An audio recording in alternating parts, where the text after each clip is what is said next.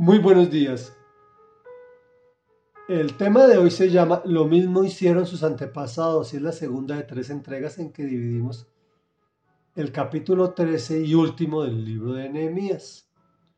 Recordemos que este gran líder reconstruye Judá, reconstruye sus murallas, su templo, la, y en compañía del sacerdote Esdras, y algunos más, eh, reconstruye el servicio a Dios. Pero es llamado por el rey Artajerjes a Babilonia y allí es demorado y cuando vuelve encuentra todo al revés. Y dice así, también me enteré de que a los levitas no les habían entregado sus porciones y de que los levitas, cantores y encargados del servicio habían regresado a sus campos. Así que reprendí a los jefes y les dije, comillas, ¿Por qué está tan descuidado el templo de Dios? Luego los reuní y los restablecí en sus puestos. Todo Judá trajo a los almacenes la décima parte del trigo y del vino y del aceite. Puse a cargo de los almacenes al sacerdote Selemías, al escriba Sadoc y al levita Pedaías. Como ayudante nombré a Hanán, hijo de Sacur y nieto de Matanías. Todos ellos eran dignos de confianza y se encargarían de distribuir las porciones entre sus compañeros. Comillas, recuerda esto, Dios mío, y favoréceme. No olvides todo el bien que hice por el templo de mi Dios y de su culto. Durante aquellos días vi en Judá que en sábado algunos exprimían uvas y otros acarreaban al lomo de mulo manojos de trigo, vino, uvas, higos y toda clase de cargas que llevaban a Jerusalén. Los reprendí entonces por vender sus víveres en ese día.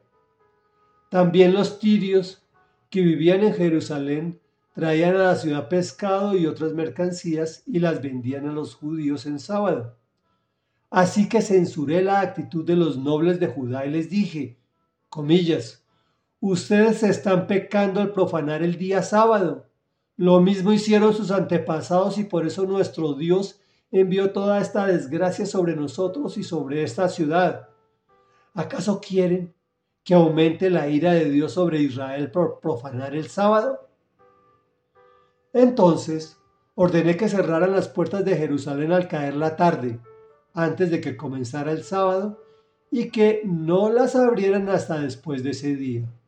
Asimismo, puse a algunos de mis servidores en las puertas para que no dejaran entrar ninguna carga en sábado.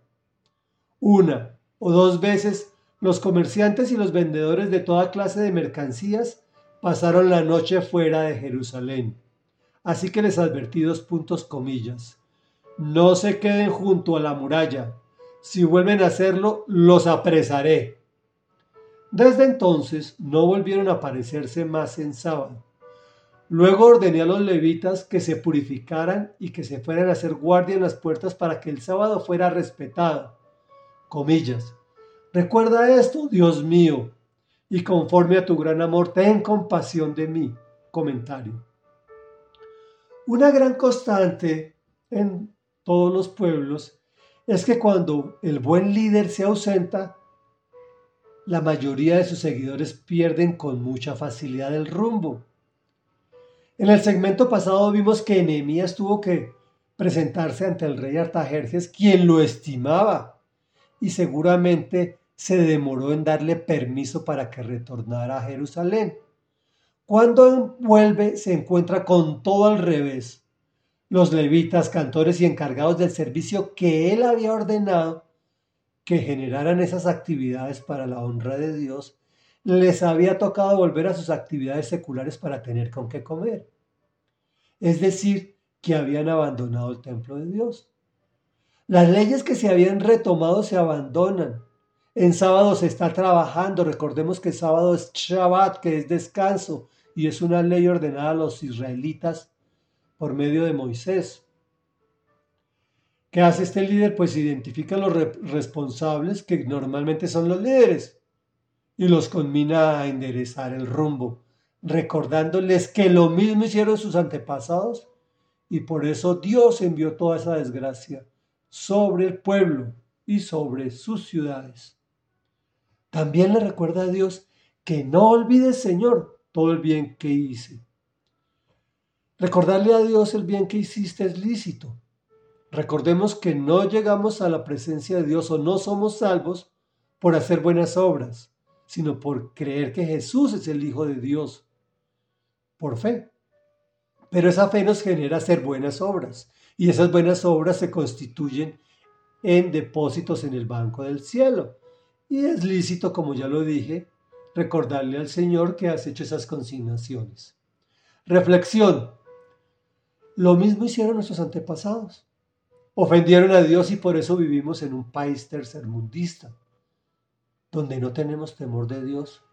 Ni nuestros dirigentes, ni nuestros gobernantes, ni nuestros profesores, ni nuestros educadores, ni nuestros padres de familia.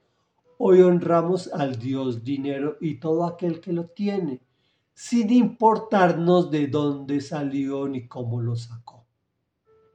¿Acaso queremos que aumente la ira de nuestro Dios sobre Colombia por profanar sus mandamientos? Oremos. Padre nuestro que estás en el cielo, santificado sea tu nombre. Venga a nosotros tu reino. Señor, y cuando decimos que venga a nosotros tu reino, Queremos que tu reino, que ya está escrito en tu palabra, en los mandamientos, venga a nuestras mentes y a nuestros corazones y los podamos poner en práctica, Señor. Te lo rogamos en el nombre de Jesús, porque queremos salir de esta pobreza mental, que es la que genera todo el resto de pobrezas. Te lo pedimos en el nombre poderoso de Jesús, tu Hijo amado. Amén y amén.